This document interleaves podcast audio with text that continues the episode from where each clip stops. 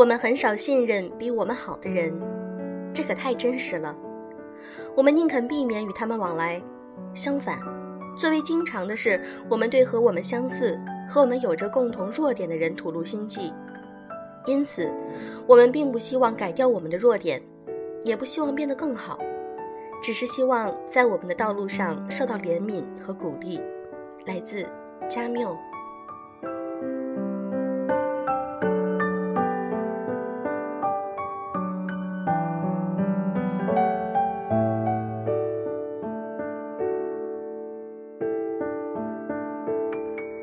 用声音触碰心灵，各位好，欢迎大家来到优质女子必修课，我是小飞鱼。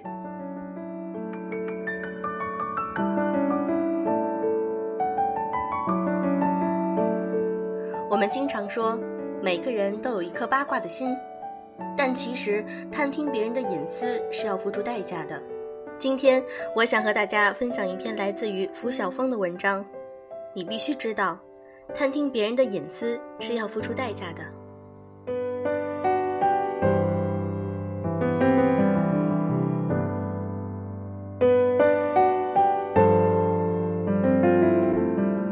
这周，老师在课堂上讲了一个真事，我听了很有感触。说是两个生意人合伙做一笔生意，一切都谈得好好的，就在签合同前一周，甲方突然开始冷落乙方。就连见面打招呼也是躲躲闪闪的，大有终止合作的趋势。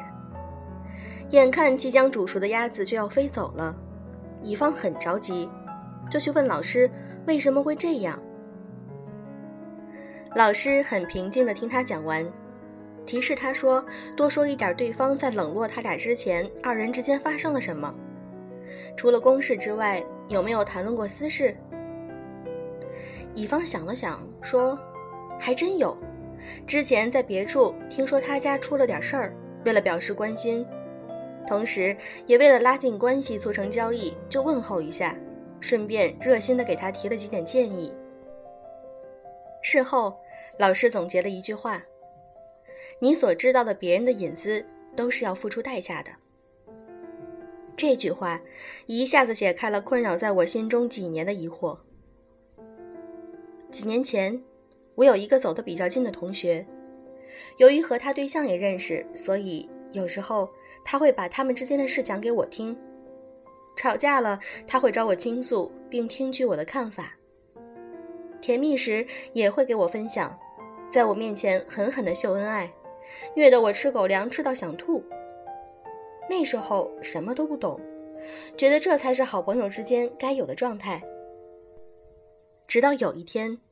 他和他对象之间发生了一场很大的争执，几乎到了分道扬镳的地步。他又跑来向我诉苦，同时还征求我的意见，问是否该和男生分手。我虽然心中糊涂，却还是有分寸的。这种事儿只能当事人自己拿主意，外人不好插手。因此，只是安慰了他一番，并没有给他确切的建议。后来，他们和好了。而我却明显感觉，我俩之间仿佛有了隔阂，几乎不再聊天，甚至他们结婚这么大的事，我都是从同学朋友圈知道的。那段时间，我一直在反思，是不是有哪里做的不对的地方，无形中得罪了他。可我俩毕业之后再没见过面，唯一的交流就是网络上他的倾诉。想来，大概就是因为我知道他们之间太多的秘密。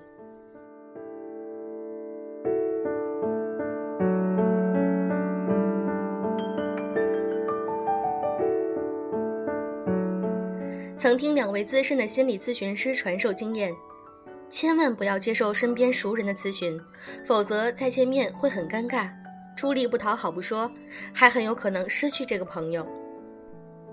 因此。每个人都有隐私，都有不想被别人走进的角落。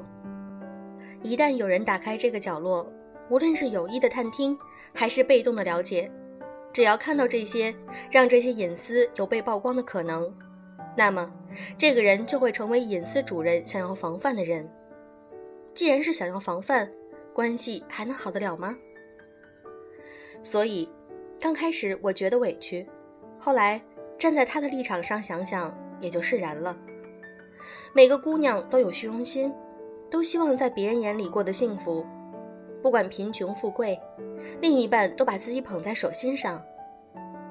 可是，如果让一个人知道了感情中不完美的一面，当再有幸福的瞬间想秀恩爱时，还怎么好意思呢？在矛盾心理的驱使下，只能把知情人赶出自己的世界了。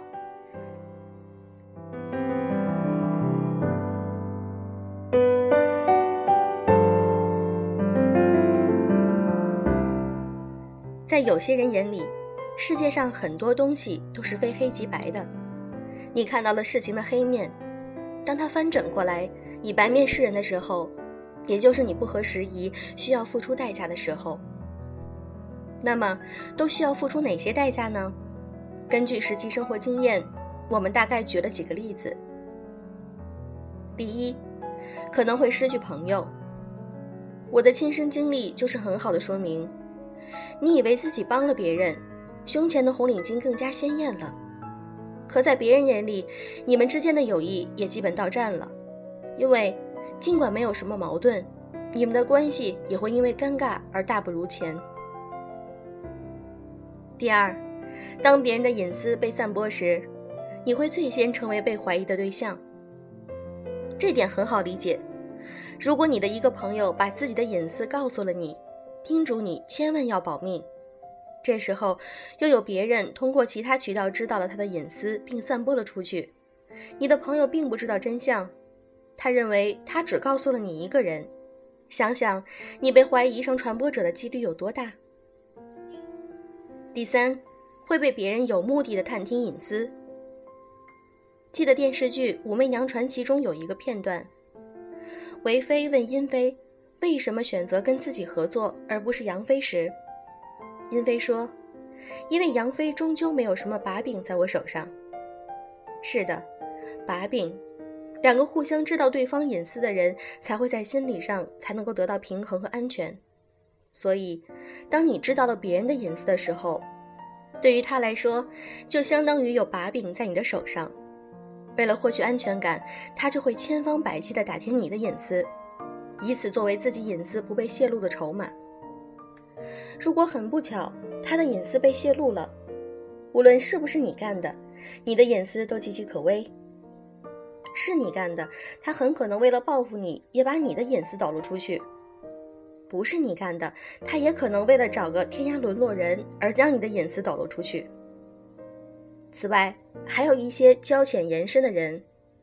最喜欢兜售自己或者别人的隐私来拉拢和结交朋友。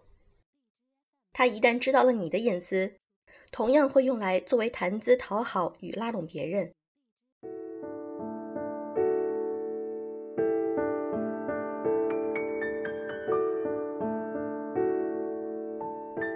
第四，背负心理压力。知道太多别人的隐私，会背负上很多心理压力。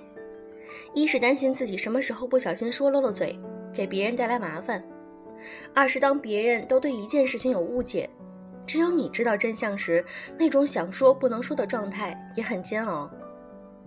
所以，很多需要知道别人秘密的心理咨询师都是先收费再倾听的。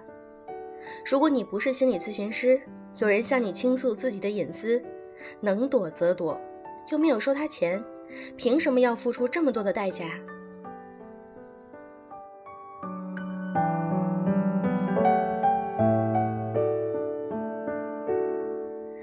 文章分享完了，小飞鱼也有一个自己的故事想和大家一起分享一下。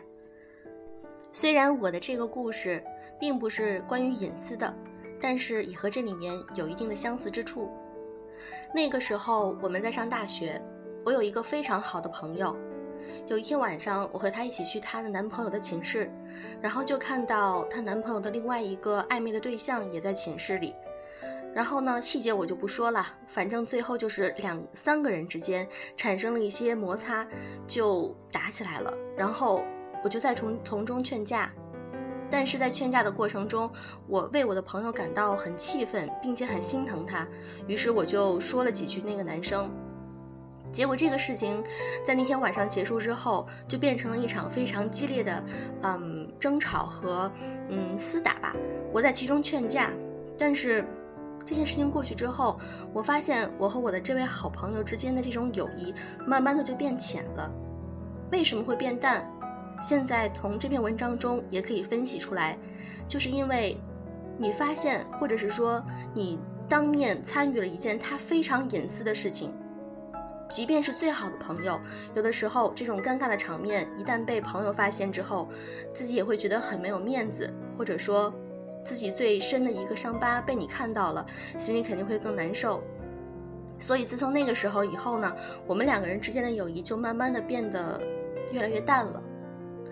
所以有的时候在想，这篇文章说的也挺对的，好朋友之间也是需要有自己的一个空间、一个隐私的。当然了，我们这件事情是没有办法的，就一起去面对了。但是我当时觉得自己处理的方式没有问题，可是最后的结果还是伤害到了我们两个人之间的友谊。毕竟有一些东西，他只是想自己知道去面对，并不想让自己的朋友也一起和他面对。好啦，今天的节目就是这样。如果你想看本期的文稿以及背景音乐，可以添加我们的微信公众号“优质女纸必修课”。快到中秋节了，我们飞鱼微店打算为粉丝们搞一次团购活动，就是利用最低的价格能够买到你最喜欢的一些海外代购产品，希望你能够来参加哟。好了，今天的节目就是这样，祝各位早安，晚安。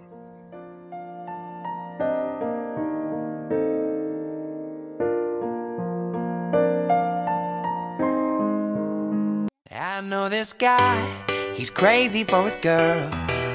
And he says she's everything, his whole wide world. And I know they got something deep inside. Cause he's got nothing to hide. And this guy says she laughs away the years. Oh, but she cries. Those every sort of every kind of tears. And I know it's love, that sweet, sweet love. And you see, cause this is what he said to me. Oh, her eyes,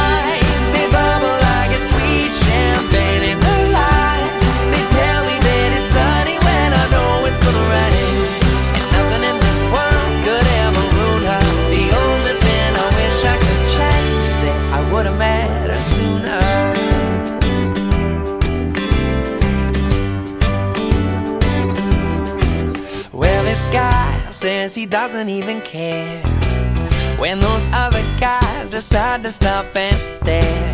And he said, I wouldn't doubt it that they like what they see. And besides, my girl is staring back at me. And she says that she likes it when he's there.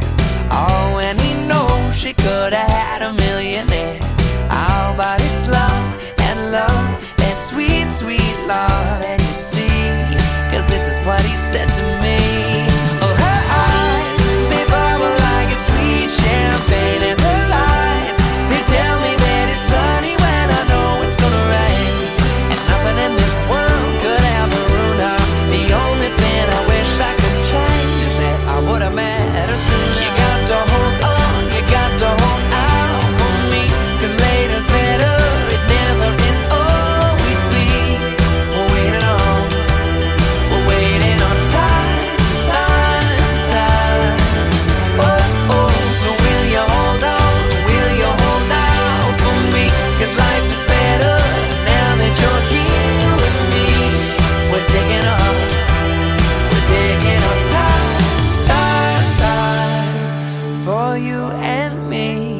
Cause her eyes, they bubble like a sweet champagne And her lies, they tell me that it's sunny when I know it's gonna rain. And nothing in this world could ever ruin her. The only thing I wish I could change. Oh, her eyes, they bubble like a sweet champagne